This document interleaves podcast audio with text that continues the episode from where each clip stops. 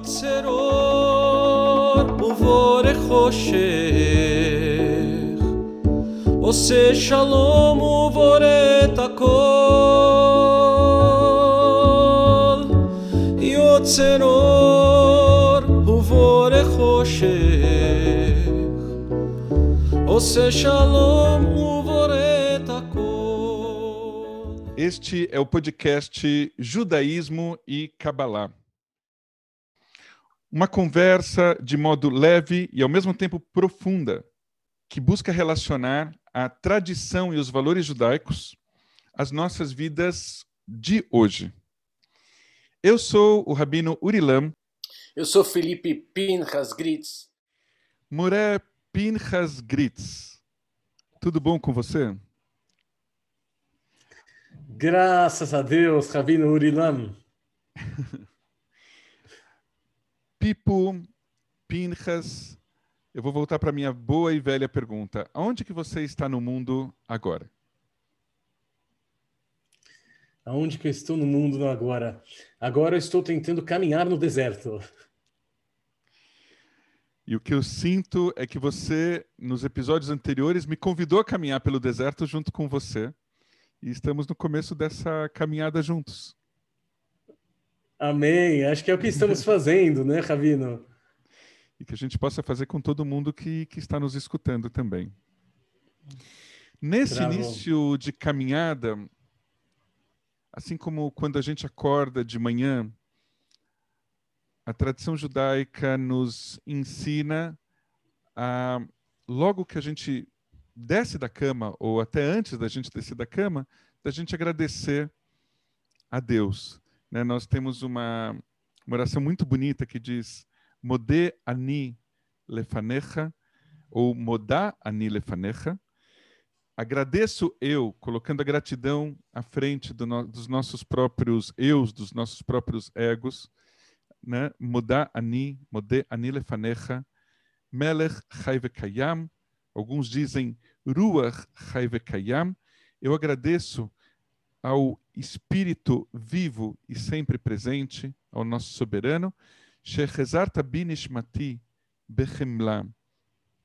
por ter feito com que a minha alma retornasse, eh, com que a minha alma retornasse para dentro de mim. Grande é a sua bondade e grande é a sua confiança em mim. Shechezarta binishmati bechemla, rabba emunatecha. E assim a gente começa a, a nossa caminhada deste mês. Pipo, eu queria te perguntar, você está no deserto, nessa sua caminhada pelo deserto, acompanhado ou sozinho? Que tipo de brachá, que tipo de bênção você gostaria de receber ou você gostaria de fazer no início de uma caminhada como essa? Uau! E o Modeni foi, foi um belo um belo exemplo, e, porque a gente agradece, né? Como você falou no início, e Bechemnar Abayamon na terra, né? Grande é a, a sua fé. Então, de alguma maneira, se, se Hashem restitui a alma para a gente, se a gente está despertando, é porque a gente faz algum sentido nessa existência. É porque, de alguma maneira, a, a existência tem fé na gente. Então, eu gostaria de alguma brachá que, que me ajudasse a me conectar com essa inteligência maior e que, de alguma maneira, me fortalecesse para a caminhada, para que eu visse sentido, alegria e conexão com algo maior do que do que apenas eu caminhando, procurando coisas. Gostaria de, de perceber que isso faz parte de uma de uma inteligência maior. Então, eu acho que se eu for pedir uma bênção, eu pediria uma bênção ligada a emuná, a, que a gente traduz de alguma maneira como fé. Eu acho que tem muito a ver com essa emuna terra que você citou no Modeni. E, e você, Rabino, se é que eu não estou cortando o seu fluxo aí, te perguntando. Não, não, nós estamos no mesmo fluxo. Eu, enquanto eu, eu discutava, eu estava pensando numa. Quando a gente fala do fluxo, de que nós é, estamos né, neste caminho, mas nós não, como diz a nossa tradição, a gente não não começou e não pedimos para estar nesse caminho, mas também não temos o direito de abandoná-lo por algum, né, de alguma forma.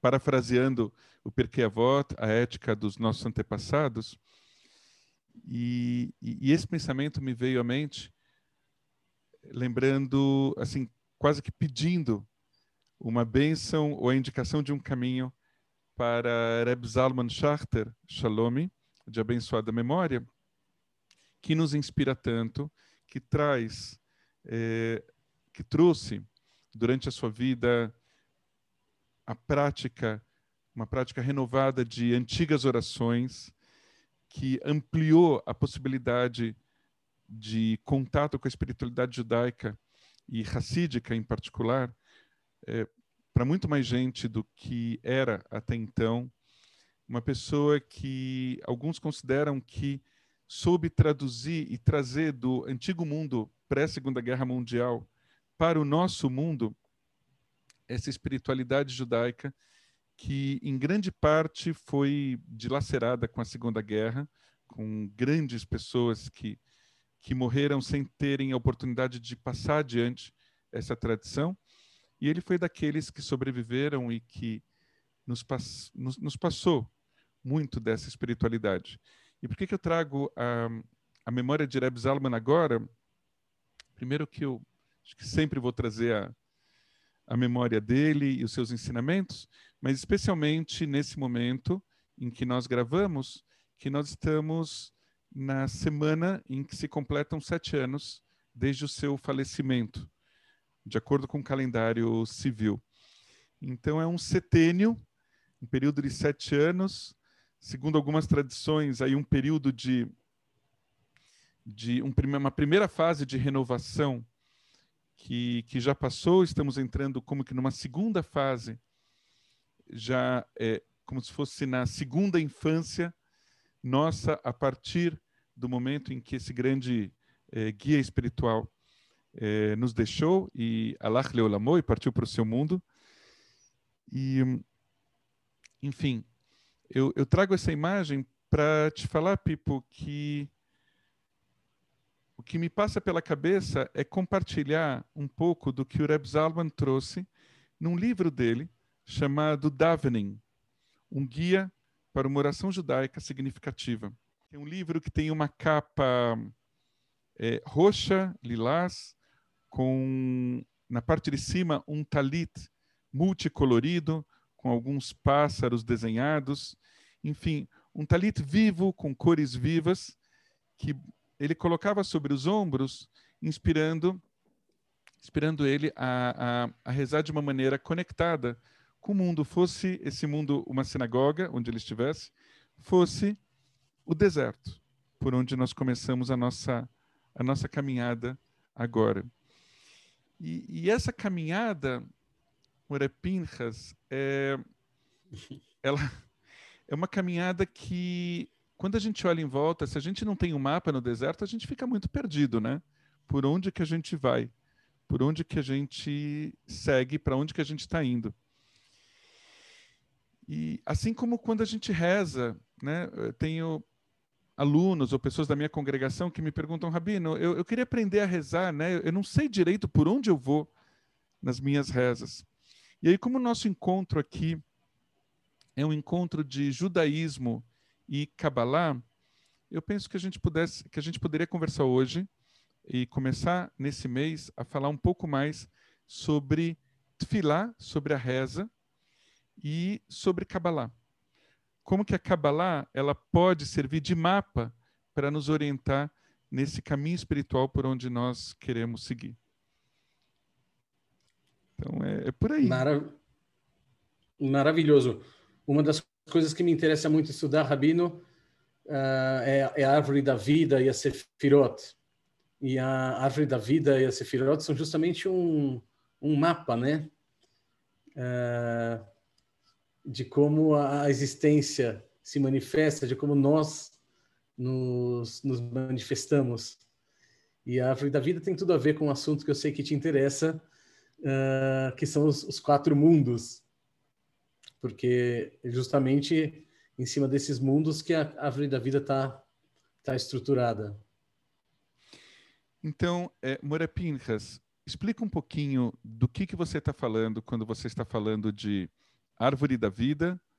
Você falou de Sefirot. O que, é uma Sefirá? Sefirot? Eu posso dizer que é o plural de Sefirá. Mais do que isso, eu passo a palavra para você. E o que, que isso tem a ver com esses quatro mundos que você disse que me interessam tanto? E como que essa árvore da vida se coloca nesses quatro mundos? E o que, que isso tem a ver com a nossa com o nosso desejo de, de rezar? Pergunta complicada essa também, né? Eu estou te colocando numa saia justa. Não, a pergunta é maravilhosa.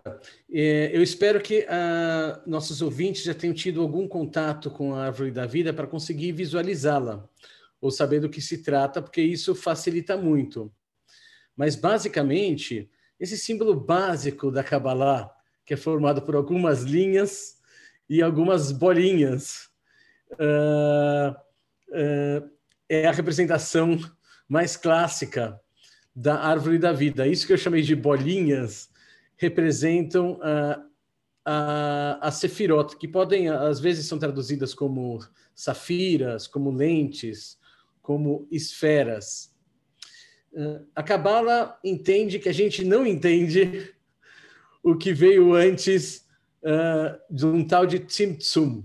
Kabbalah entende que a gente não consegue uh, conceber antes conceber o que veio antes daquilo que, por exemplo, a ciência chama de Big Bang. Que a gente sabe tudo do que veio depois, ou vai saber, mas a gente não sabe o que veio antes. E a Kabbalah fala para a gente, mas aquilo que veio antes uh, desse tal de Tzimtzum é de natureza infinita, justamente por isso a gente não entende, porque a gente é finito, a gente consegue observar como o Criador se manifesta na criação. Basicamente, se você entende que Deus criou o mundo, a gente consegue entender o mundo. A gente não consegue entender Deus e os seus porquês, porque eles são maiores do que o que o nosso intelecto comporta.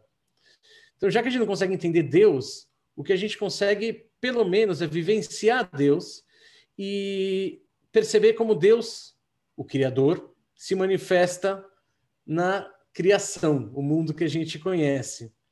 E gerações e mais gerações eh, de cabalistas fizeram um mapa, basicamente, de como Deus se manifesta na criação. É, esse mapa é o tal símbolo que eu mencionei, que são várias esferas unidas por 22 caminhos.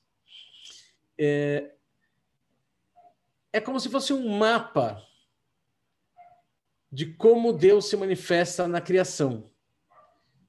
E as esferas presentes nesse mapa é como se elas fossem lentes, lentes através das quais o infinito se manifesta no finito. Essas lentes são as sefirot. Por exemplo, o infinito se manifesta no finito através de amor, através de restrição, através de ambição, através de humildade, através de sabedoria. Cada um desses atributos que eu estou falando dá nome a uma dessas esferas deste símbolo da árvore da vida. Cada um desses atributos são atributos através do qual o divino se manifesta na criação, inclusive através das, das suas criaturas. Então, inclusive através de nós. Ou seja, nós também temos esses atributos em nós. Não sei se ficou claro, Rabino. Olha, muito abstrato. Eu, eu acho que eu prefiro mais agora escutar e sentir o que você está falando e, e, ver o quanto isso vibra é, dentro de mim do que tentar entender. Eu acho que depois eu vou escutar o nosso podcast e tentar entender. Yotzero ובורא חושך עושה שלום ובורא את הכל יוצר אור ובורא חושך עושה שלום ובורא